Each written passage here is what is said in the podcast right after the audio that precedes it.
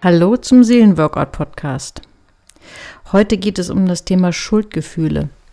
Und zwar nicht berechtigte Schuldgefühle, also wenn ich jemanden stark verletzt habe, wenn ich etwas wirklich Wichtiges versäumt habe, wenn ich jemand wirklich geschadet habe, was getan habe, was nicht in Ordnung ist, sondern es geht um irrationale, unrealistische, übertriebene Schuldgefühle. Und die können uns das Leben ganz schön schwer machen, die können uns ganz schön lähmen und uns im Wege stehen. Und ich möchte einfach erstmal gucken, was gibt es da für Schuldgefühle, die irrational sind und die uns lähmen können.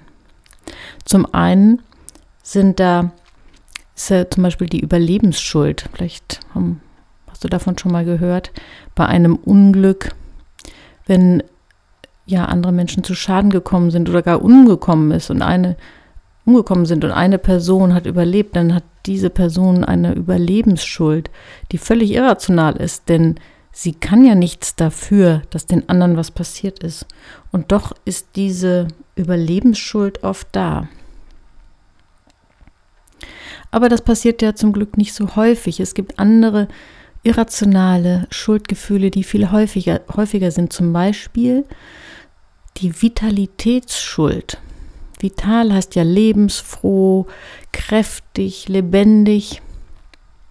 Und wenn ein Kind aufwächst in einer Familie, wo zum Beispiel ein Elternteil oder gar beide depressiv sind, es ihnen einem Elternteil nicht gut geht, dann kann dieses Kind so eine Art Vitalitätsschuld entwickeln. Das heißt, es traut sich gar nicht so richtig dolle fröhlich zu sein, so richtig ausgelassen und vital und lebensfroh, weil da immer eine Person ist, die da nicht mitschwingen kann.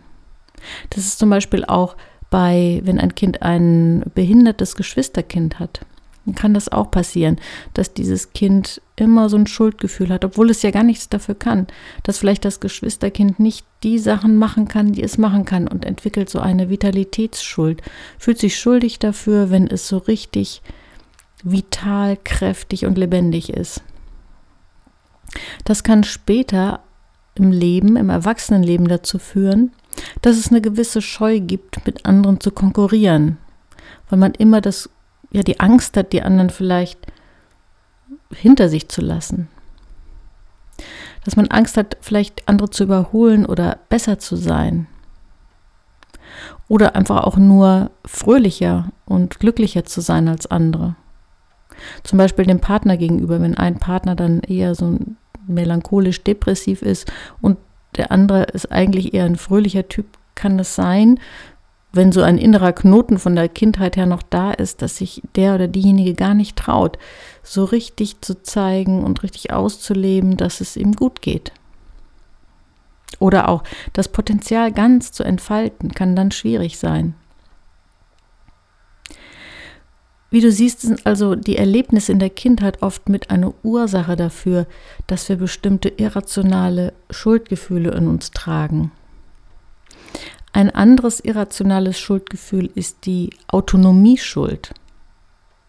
Wenn Eltern zum Beispiel ihren Kindern vermitteln, dass sie ganz, ganz angepasst sein müssen, oder Kinder werden sogar verwöhnt, werden dadurch besonders stark an die Familie gebunden, werden dadurch durch das Verwöhnen auch so ein bisschen unselbstständig gehalten.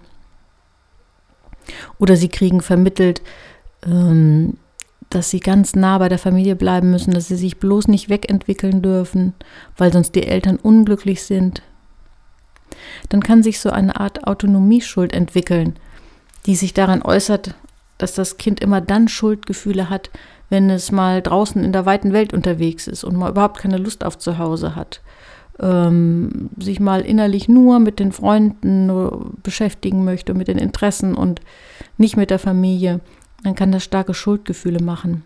Oder wenn das Kind dann eigentlich später vielleicht mal ins Ausland gehen möchte, aber spürt, die Eltern wollen das nicht oder die Eltern möchten, dass man ganz nah am Wohnort bleibt. Das kann im Erwachsenenalter dazu führen, dass du Probleme hast, deinen wirklich eigenen Weg zu finden. Und der wirklich eigene Weg, das bedeutet ja auch immer, dass sich das oft von den Vorstellungen der Eltern unterscheidet. Dass es wirklich der Weg ist, der deiner Persönlichkeit entspricht und nicht dem, was andere von dir erwarten. Es kann dann auch schwierig für dich sein, dich selbst zu entfalten, vor allen Dingen in den Bereichen, wo du anders bist, anders als deine Herkunft, wo du dich von anderen wirklich unterscheidest. Das kann zum Beispiel dann in der Partnerschaft, im Erwachsenenleben dazu führen, dass du große Rücksicht nimmst und dich nicht traust, dich in bestimmten Bereichen zu entwickeln, aus Angst davor, du könntest dich von deinem Partner innerlich vielleicht zu unabhängig machen.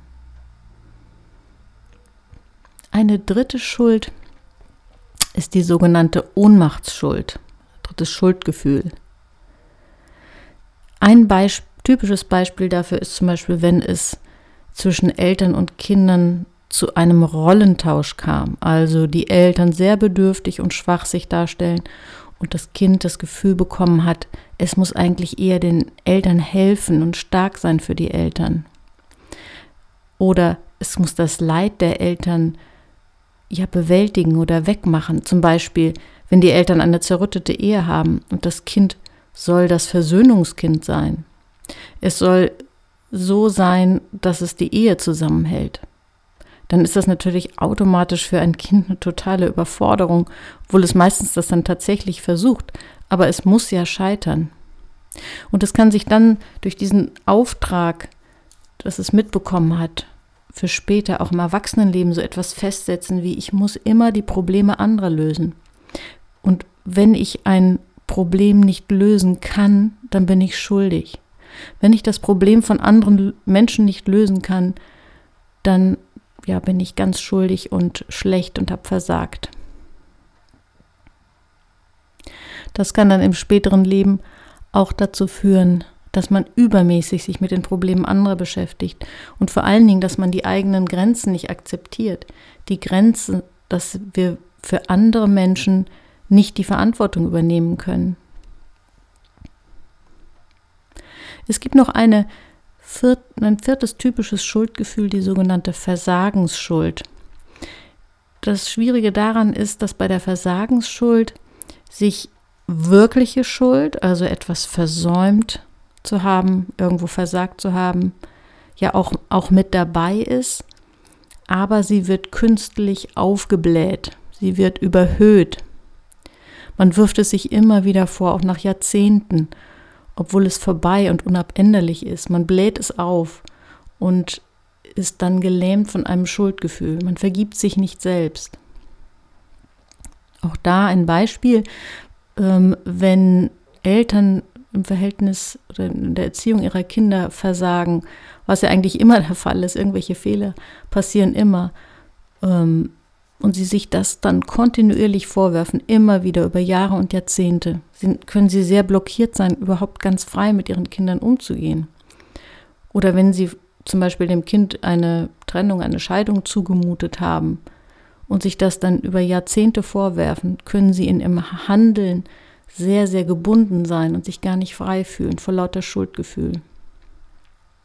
Der Schlüssel ist hier natürlich, sich die eigene wirkliche Realschuld zu vergeben und das Ganze auch wieder zu relativieren.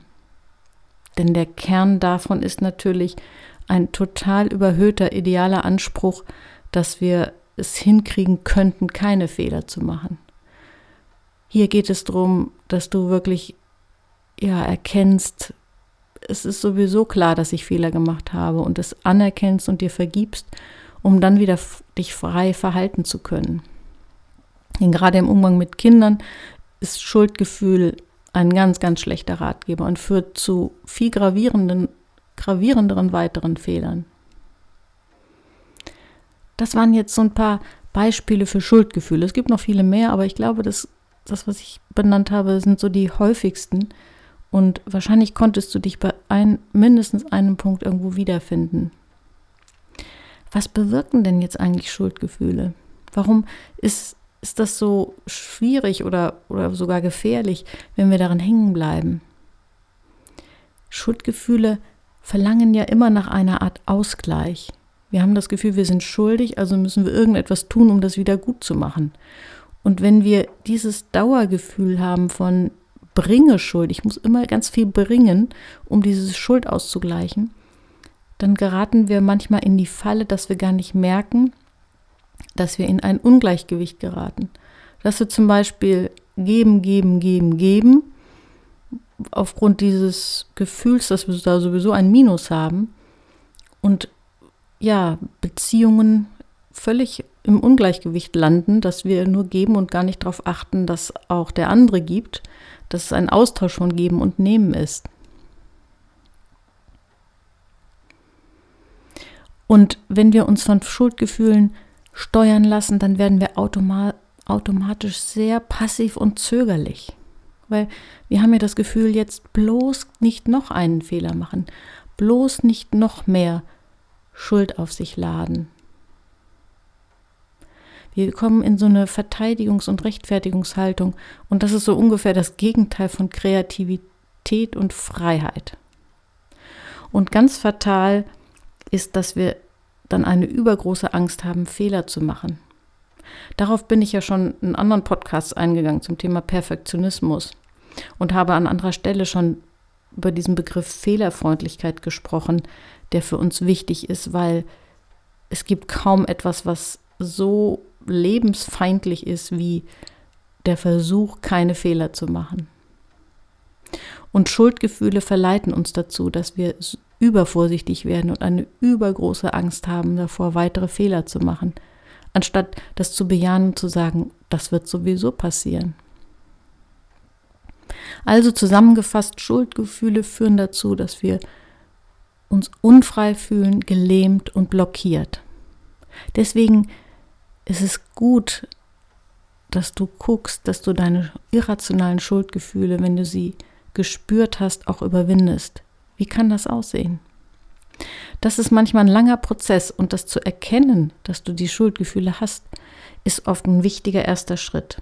Aber löst natürlich noch nicht die Probleme. Aber es gibt eine Übung, die wirklich gut helfen kann, obwohl sie ganz, ganz einfach ist. Und das ist die als Ob-Übung. Wenn du in einer Situation bist, wenn du ein Problem hast, eine Blockade und du hast so ein bisschen die Ahnung, hier könnte ein lähmendes Schuldgefühl eine Rolle spielen, dann stelle dir die als Ob-Frage.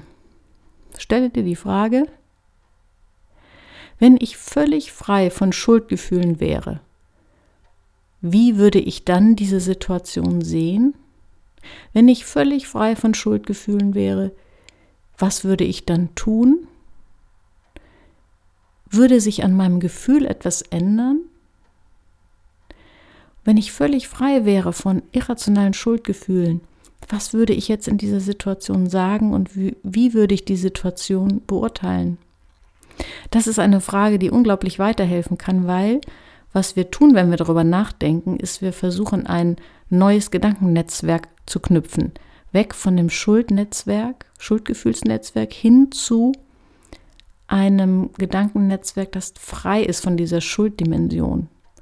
Und deswegen übt das, wenn wir uns häufig diese als Obfrage stellen, es übt, dass wir uns in einen inneren Zustand hinein trainieren, der frei ist von irrationalen Schuldgefühlen. Ja, so viel zum heutigen Podcast. Ich wollte noch darauf hinweisen, dass es Seelenworkout jetzt auch bei Instagram gibt, ganz neu. Und dass es demnächst auch wieder eine neue Zusammenfassung einer Folge geben wird. Und zwar dieser Folge, die du auf der Seite Seelenworkout slash Podcast bei Material runterladen dir holen kannst, um das nochmal zu vertiefen und zu wiederholen. Denn die Wiederholung ist der größte Freund von Veränderung. Viel Spaß bis zum nächsten Mal.